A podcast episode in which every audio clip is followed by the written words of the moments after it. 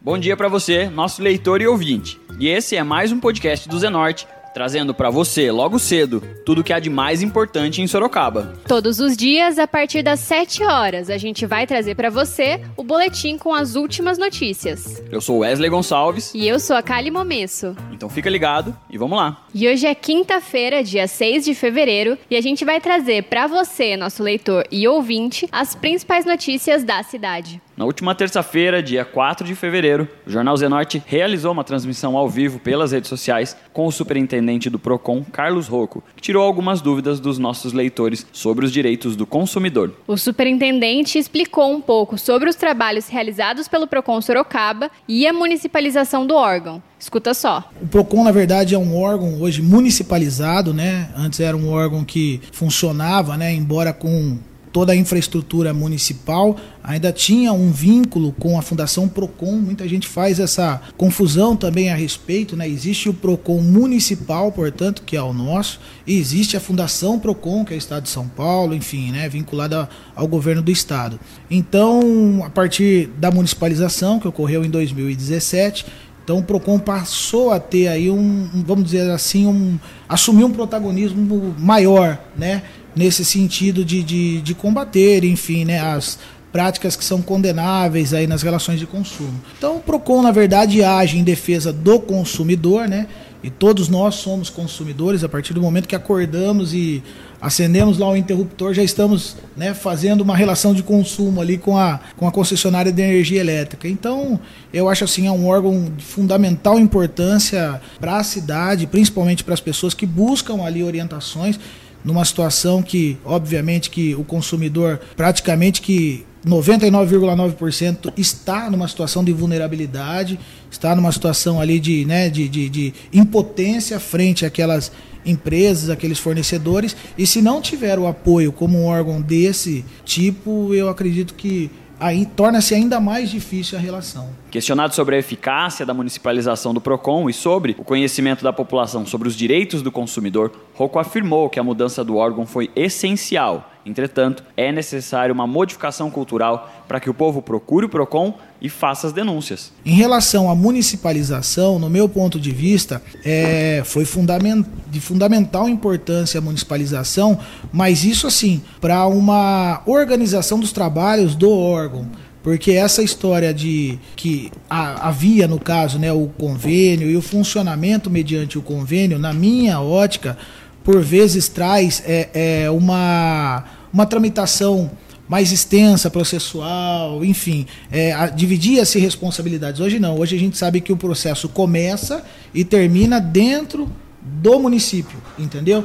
Está sujeito ali às decisões no âmbito do município. Então isso traz um controle maior e uma segurança, obviamente que também maior a respeito das decisões, né? Isso no sentido de ter de forma mais clara quais são os seus desfechos. Então eu acho que isso foi fundamental, foi um passo muito bem dado pela, pela administração, enfim, agora é, é, continua né, da, mesma, da mesma forma o funcionamento. E com relação à efetividade das ações do PROCON, eu vejo que elas são bastante positivas. Né? O PROCON tem recebido diariamente, a gente recebe, por incrível que pareça, Wesley, são mais de 2.500 reclamações mês, para você ter uma, uma ideia mais ou menos de atendimentos que são feitos pelo PROCON.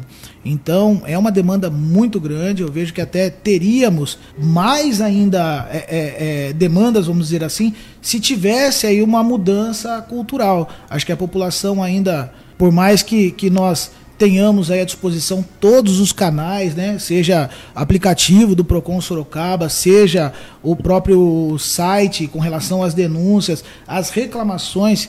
E aqui já quero aproveitar o espaço aqui para deixar bastante é, é, pontuar de forma bastante clara aí como é esse funcionamento, como se dá né, a, recepção das reclamações, aquelas que são de caráter individual, elas só são recebidas pessoalmente. É, e por que isso? Justamente para que as pessoas tragam as informações são elementares para a gente poder tomar qualquer providência. Às vezes a pessoa reclama de uma compra e não traz, por exemplo, o comprovante dessa, dessa aquisição desse produto ou da prestação daquele serviço. Nós precisamos disso. E isso é exigido pelo fato de que se instaura um processo administrativo onde tem é obrigado e, e enfim né, a Constituição nos impõe o contraditório, a ampla defesa. Então não há como não haver o tratamento se não for dessa forma, a recepção da forma pessoal. Estamos idealizando outras coisas. Eu acho que nós, né, o, a tendência, como todo órgão público, é viver aí de uma forma na era digital, mas ainda estamos né, nos preparativos para isso. Muitos consumidores fazem reclamações nas redes sociais e deixam de reportar os incidentes ao Procon. O superintendente ressaltou a importância da população de relatar as denúncias e reclamações para que o órgão possa tomar as devidas providências. Essa é uma percepção pessoal que eu tenho, tá? É, é em relação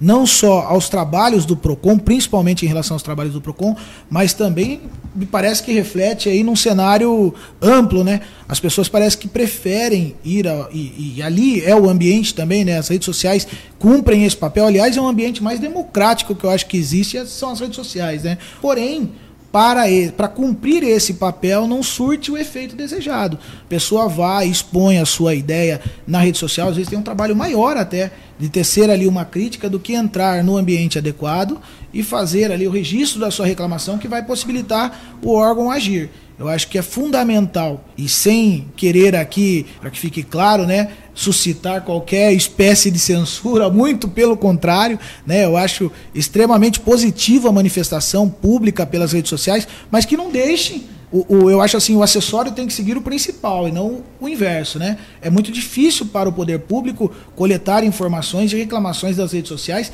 e mais do que isso, né? É, é atribuir àquela informação a credibilidade necessária para deflagrar qualquer procedimento judicial, administrativo ou que, que, que, que for para que realmente, né, é, é, sob aí a, a, a vamos dizer assim, as, os regulamentos legais possam implicar qualquer sancionamento. Então, se a pessoa não entrar lá naquele canal e não fizer o registro dessa reclamação, inviabiliza bastante mesmo a nossa, a nossa ação. Durante a entrevista, Rocco falou sobre a ação do órgão de proteção ao consumidor que está sendo realizada na cidade nos últimos dias, visando coibir o abuso nas relações de preços nos postos de combustível. Escuta um trechinho. O Procon não pode simplesmente chegar aqui no dono do, do, do posto de combustível e falar, ó, baixou 3% lá, você tem que baixar os 3 aqui. Essa é uma atribuição específica, né, regular o funcionamento desse mercado das agências reguladoras próprias. O Procon, de um outro lado, defende o consumidor. E o consumidor, por vezes, é lesado quando há uma prática, vamos dizer assim, violadora das regras que, é, que, que, são estabelecidas pelo Código de Defesa do Consumidor. Esse mercado dos combustíveis, a mim, isso é um entendimento bastante subjetivo, vou colocar aqui, tá? Para não transparecer que é um posicionamento né, é, público ou do órgão em si, mas a mim, é, me parece que esse mercado é um pouco obscuro. Às vezes é, é difícil para o cidadão, se para nós lá que somos de uma certa forma temos até né é, profissionais técnicos enfim e capacitados para isso. Já temos uma certa dificuldade pro cidadão, o consumidor que vai lá na, na ponta final dessa cadeia, vamos dizer assim, e quer ver essa redução lá no seu bolso, é mais difícil de entender. Na verdade, não nasceu de denúncias, né? Eu instaurei lá de ofício esse, essa, esse procedimento, mas ele é um procedimento fiscalizatório, entendeu? A princípio, nós notificamos 105 postos de combustíveis, eles já receberam, alguns ainda estão recebendo as notificações, tem o seu prazo para juntar as documentações que nós solicitamos. Nós queremos, portanto, os, né, os comprovantes, né, é, as notas fiscais dos valores pagos, né, lá na, na ponta, na distribuidora, quanto foi pago esse combustível e quanto ele foi praticado na venda. E aí, se houve ou não uma justa motivação para alteração do preço. Ainda sobre o preço nos postos de combustíveis, Rocco respondeu um questionamento sobre a possibilidade de bombas para pagamento à vista e bombas para pagamentos no cartão. Escuta o que ele disse sobre a legalidade da ação. Existe uma situação que é justamente também é permitido da mesma forma, Porém, existe uma situação que a gente tem acompanhado aqui em Sorocaba e tem visto com bastante cuidado, que é uma prática de venda de combustíveis, por exemplo, quando você se cadastra num determinado programa de pontos, determinado programa de incentivo, de desconto, concessão de descontos. Isto é, é permitido, não há problema algum, porém tem que ficar claro ao consumidor qual é o, o, real valor que ele irá pagar nesse produto, porque às vezes nós nos deparamos com situações que assim, ah, se você fizer pelo meio do programa de pontos, você pode pagar lá, sei lá, o litro do combustível 2,80, o álcool, o etanol 2,80. E aí você vê lá embaixo até, bem pequenininho assim, não de forma ostensiva. Aí o consumidor vai lá e paga 2,92. Ele fala assim: "Poxa, mas eu vi lá 2,80". Ele fala: "Não, mas é até". Você leu lá o o, o, o, como fala, as regras do, desse, desse programa de as pontos. Linhas pequenas. Pois é. Aí começa, na verdade, é, gerar né, uma certa confusão ao consumidor que se sente às vezes até assediado por aquela ostensividade daquele valor que não é o valor preciso que ele irá pagar e aí gera toda uma, uma discussão a respeito desse assunto. Respondendo a um questionamento do leitor José Batista Baldino sobre a possibilidade de que estabelecimentos não aceitem a venda de cigarros pagas com cartão, Rocco confirma. O estabelecimento pode se negar a vender no cartão é, desde que ele faça essa comunicação de forma bastante clara, precisa. Ele pode realmente fazer essa restrição. Né? Ele não é obrigado. Só que o consumidor tem que ter essa informação de forma bastante clara. No caso do cigarro, mais precisamente, às vezes ainda tem né, a, a relação, é comum que tenha a relação de preço. Às vezes nós é, é, orientamos até fornecedores que não expõem a precificação de forma clara e ostensiva. Tá? Então é possível que faça essa prática, adote essa prática, até porque me parece que a grande insurgência em relação às taxas que são praticadas entre o, as administradoras desses cartões de crédito, existe lei que permite isso, tá? Que seja feita uma venda de forma diferenciada. Porém, isso tem que ficar claro ao consumidor. O consumidor não tem que passar pelo constrangimento de solicitar uma mercadoria, a hora que vai até o caixa, falar: não, não pode ser feito dessa forma, a venda não pode ser feita assim, não. Ele tem que chegar, entrar no estabelecimento comercial e ter essa informação sem ao menos consultar qualquer representante daquela determinada empresa. O superintendente frisa a importância de que os estabelecimentos informem os consumidores de maneira clara sobre todas as variações dos preços de um produto. Escuta só. Compras a prazo, a forma de pagamento, quantas parcelas, o preço total. É muito comum nós vermos né, é, é, mercadorias expostas à venda, onde está lá parcela em 10 vezes, porém não colocam a informação de que a venda de forma parcelada tem um acréscimo. Isso é irregular. A partir do momento em que é colocado a possibilidade de venda a prazo, então tem que esse produto ou serviço, enfim, também ali informar qual é o valor total do, do da mercadoria, se há juros, qual os juros. A, a, a legislação ainda impõe algumas é, exigências que vão além né, que seria no caso a próprio juros mensal, a composição total dos juros, enfim, né, todo, tudo que compõe ali aquela precificação. Isso tem que ficar de forma bastante clara ao consumidor, sob pena de violar aí, o direito de informação. Durante a transmissão ao vivo, o leitor Maicon Marinho questionou o superintendente do Procon sobre a possibilidade de restaurantes, lanchonetes e padarias venderem refrigerantes de 2 litros, mas proibirem o consumo da bebida no local. Escuta a resposta do Carlos Rocco. É, também entra na mesma seara, direito à informação. Nós vemos, por exemplo, aqueles é, é, propagandas né, relativa a alguns restaurantes que cobram a rolha. Era muito comum isso né, no passado, né, cobra-se a rolha, ou seja, o, o, cliente levava o vinho e ainda assim ele paga uma taxa relativamente à rolha.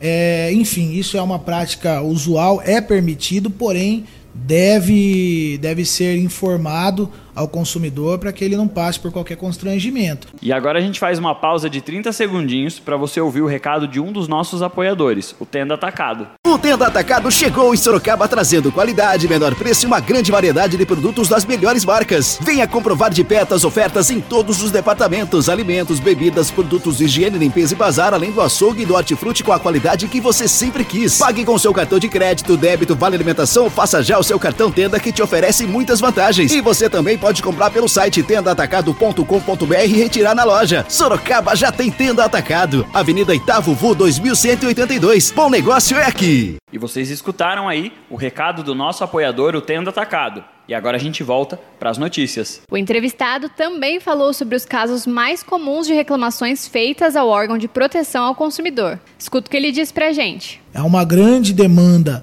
daquelas questões relacionadas aos empréstimos consignados, cartões de crédito, enfim, de óbito, de ordem financeira, é, instituições bancárias, instituições de crédito, como também nós chamamos as teles, né, que são as grandes aí empresas de telefonia, internet, televisão. Isso assim maciçamente é o que impera em relação a reclamações do Procon. É bastante alta, né? Eu, eu comentei aqui, é, gira em torno de 90% no caso, né? As soluções relacionadas principalmente no Procon, do, de um âmbito geral, mas principalmente relacionadas a esses temas, tá? É bastante eficaz, portanto, as tratativas. Nós vemos que assim há uma reiteração de algumas é, é, práticas que então já quando né, registrada aí a, a reclamação e o Procon aciona esses órgãos, eles né, prontamente ele prestam seus esclarecimentos e às vezes até acabam, portanto, fazendo uma composição já com aquele fornecedor. É, com aquele consumidor, perdão. Então é bastante eficaz sim o, o número dos resultados que nós temos e assim é, é, tenho recebido muitos elogios e isso é, é, não acredito a mim o Procon aqui de Sorocaba é um dos mais antigos do país. Tenho assim ouvido falar e assistido né, de forma compartilhada ali as experiências dos outros Procons do país mas principalmente assim uma grande é, é, deferência em relação ao Procon de Sorocaba. Da minha ótica tá não tenho a, a, a a pesquisa formalizada, mas eu creio e a sensação que eu tenho é que é um dos órgãos mais bem avaliados é, é, de prestação de serviço público municipal. Pelo menos assim, a experiência que nós temos, a devolutiva que nós temos daqueles que trazem nossas reclamações é extremamente positiva. Em diversos momentos da história, empresas desrespeitaram os consumidores pela falta de fiscalização. Roco avaliou a atuação do órgão de defesa do consumidor nesses 40 anos de existência e a postura das empresas perante o trabalho do PROCON. Escuta só. A maior demanda judicial que nós vemos é justamente da reparação de danos.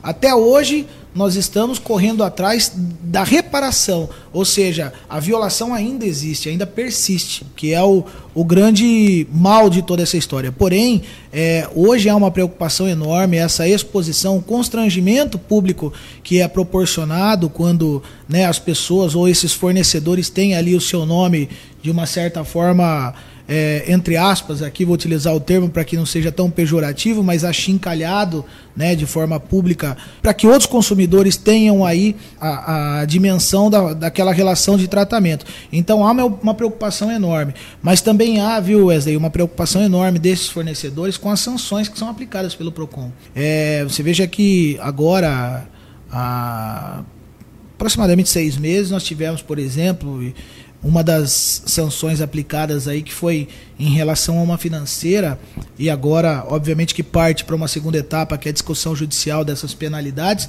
nós tivemos uma multa aplicada de 2 milhões e meio aproximadamente. Então, quer dizer, não são multas pequenas, né? De acordo com o porte econômico da empresa, daquele grupo econômico, é que a sanção é graduada. Então, é, essas empresas têm certo receio das penalidades, por incrível que pareça, às vezes, parece que a, a sanção administrativa sobrepõe até mesmo a reparação do dano ocasionado.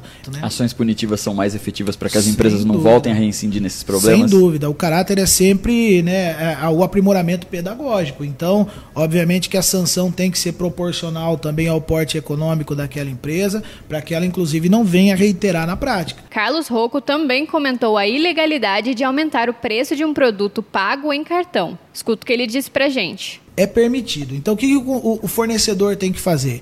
Ele põe a precificação do seu produto e concede um desconto para o preço à vista. Entendeu? Preço em dinheiro, à vista em dinheiro, eu falo.